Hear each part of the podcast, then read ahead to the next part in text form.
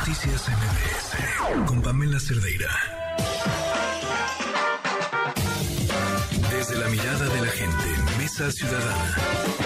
Yo así, paren, paren, paren, porque todavía no entrábamos al aire y ya estaban discutiendo. Jaina Pereira, ¿cómo estás? Bienvenida.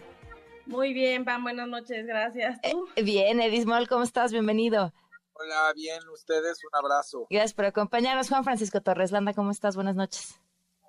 Muy, muy bien, Pam. Saludos al panel y a todas nuestras queridos ciudadanos atentos del programa. Pues aviento la misma pregunta que comenzó el debate. Yo les decía, me parecía súper mala leche del país que después del lanzamiento de México Colectivo dijo el lanzamiento de la oposición. Y yo decía, ¿por qué, ¿por qué de la oposición? Sí, pues ah, sí hay un partido, pero hay miembros de otros partidos, pero, pero los partidos son lo que menos importa en este colectivo. Vas, Jaina.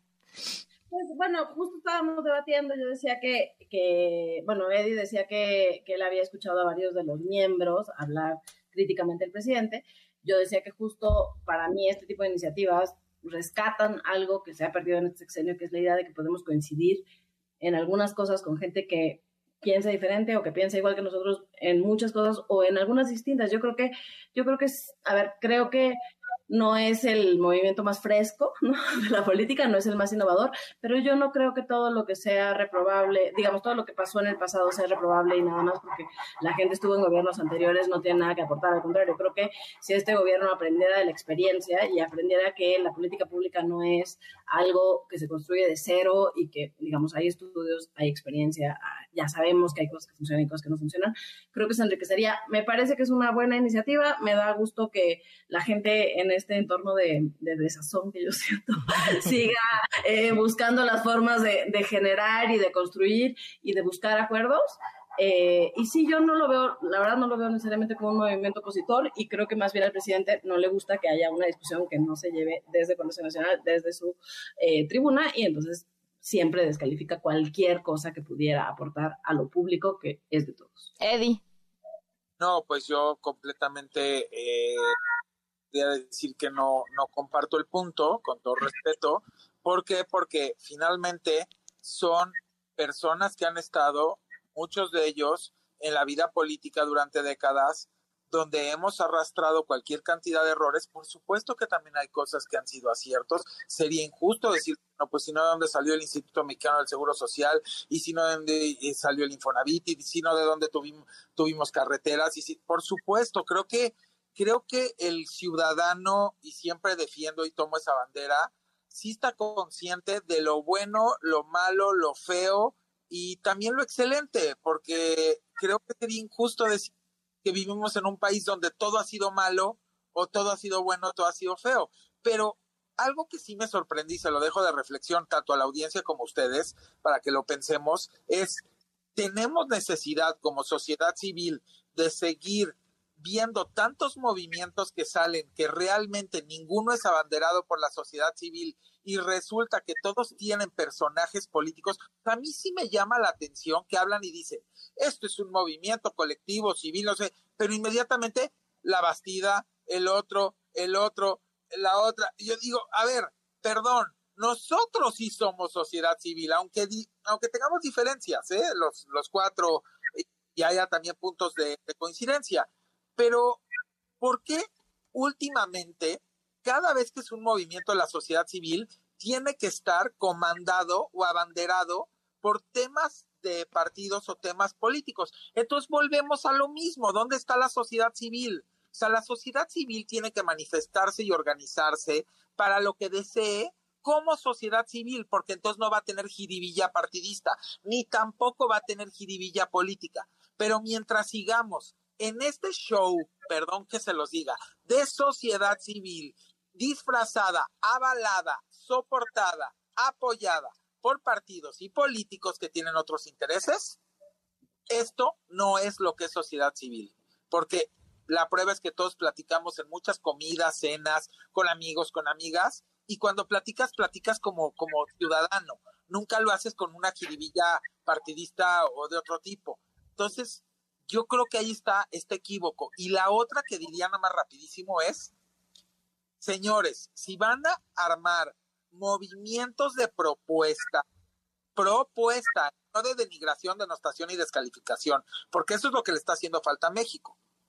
propuestas. Para ello, los partidos deben de guardar más silencio y empezar a escuchar a la ciudadanía. Yo creo que uno de los peores errores que estamos viviendo es que no se escucha a la ciudadanía y estamos esperando que los partidos nos propongan. Pero ¿por qué? Si finalmente tú eres el ciudadano, apelando a lo que dice nuestro gran presidente, porque para mí sí lo es, de yo gobierno por el pueblo, para el pueblo, hacia el pueblo y del pueblo y en mano del pueblo. Entonces yo digo, si esa es como la premisa, ¿por qué no deberíamos nosotros de estar presentando el proyecto alternativo de nación que queremos eh, eh, como ciudadanos, en vez de todo el tiempo estar buscando estas asociaciones o, colectivos o como ustedes le gusten llamar, siempre abanderados por expolíticos o políticos de turno o políticos que fueron de alguna manera hechos un lado e inclusive de partidos, ¿no? Hasta en marchas se ha visto. Entonces, creo que tenemos puntos de vista ahí distintos, Eddie, porque a ver, no, hay que, no, hay que, generalizar. Este, habemos muchas personas que llevamos décadas en temas de sociedad civil, en cuestiones, por ejemplo, de seguridad y justicia, y hemos trabajado con y contra autoridades. Cuando hay autoridades que cumplen con lo que hacen, los hemos reconocido. Pero cuando hay autoridades que no han cumplido y que no han generado resultados, hemos sido implacables. Y esto viene de hace 20 años. O sea, aquí no hay un tema de color partidista. Ha sido una exigencia permanente de obtener resultados y de evaluar acciones con datos duros, con evaluaciones periódicas y sistemáticas. Este, eso me parece que lo que se propone en ese y en cualquier otro momento es que eh, tiene que haber una coincidencia en que si hay temas que nos unen y en los cuales podemos trabajar y debemos trabajar juntos para provocar que los cambios se logren, eso es perfectamente legítimo que sociedad civil se sume a las personas que tengan la posibilidad de incidir bien sea en políticas públicas, en temas electorales o eventualmente en una competencia abierta en comicios. Yo creo que eso no tiene absolutamente nada malo. Entonces, el que haya coincidencia, que haya propuestas ciudadanas y que además eh, las, se, sumen o de alguna manera participen figuras o personas que en algún momento estuvieron o están en la política, a mí no me parece malo, a mí me parece que es una suma necesaria porque además estamos en un régimen partidista y la alternancia y los cambios que se solicitan a nivel municipal distrital, de gobierno, etcétera, implican la convivencia con los partidos políticos. Más vale que sepamos convivir con ellos y eso sí, tener el amor cierto tipo de prerrogativas o prioridades para que no se pierdan en el momento de la campaña y peor de llegar al, gobierno, porque ese es el problema de nuestro país. Se paran el ladrillo y se pierden por completo. Y eso ha pasado muchas veces y le pasa a este gobierno sin lugar a duda. Y no solo eso, yo la verdad soy un poco más cauta con la idea de generalizar en términos de que todos los políticos son reprobables. O sea, yo creo que hay gente en la política, en el arte, en la academia, en todos lados que sí tienen una preocupación genuina, real y válida y legítima. Tú mismo lo dijiste ahorita, Eddie, eh, tú piensas que el presidente es un gran presidente. He visto fotos tuyas con la jefa de gobierno. Digamos, no es que tú estés totalmente escindido de la política o de los políticos. Y en eso, yo creo que eso se vale, esa alianza se vale. Y yo creo, como dice Juan Francisco, muchos de los cambios que necesitamos en el país tienen que pasar por la Cámara de, Diputados, por la de Senadores, por Secretarías de Estado, digamos, la atracción que se necesita, digamos, puede haber disidencia, puede haber, digamos, un momento previo, pero yo no creo que exista esta cosa de ciudadanos puros y políticos nefastos, cuando hemos visto que hay candidatos independientes que llegan a la política y se no se o al revés, ¿no? Grandes políticos que han hecho grandes cosas. Eh, tú dices el presidente, yo difiero, pero bueno, pues hay, hay gente en la política que también merece participar.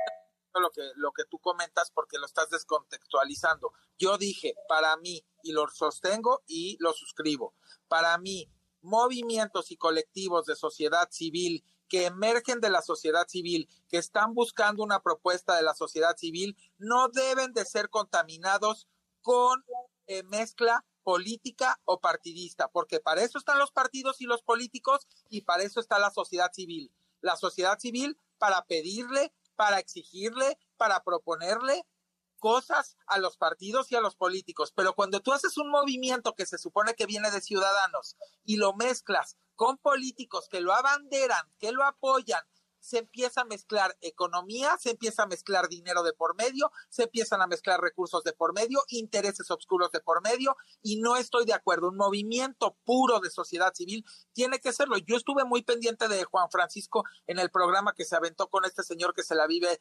atacando a, a Morena y que se la vive atacando al presidente y que dice que mientan contra Morena y que mientan contra el presidente para ganar los comicios y eso, nada más participar en un lugar donde tienes una persona que está diciendo, métele el pie a tu contrincante para que se caiga y no pueda ganar el maratón, es una persona que te está sugiriendo cosas cochinas y puercas y donde yo jamás participaría, por supuesto, como sociedad civil, porque yo no me contamino.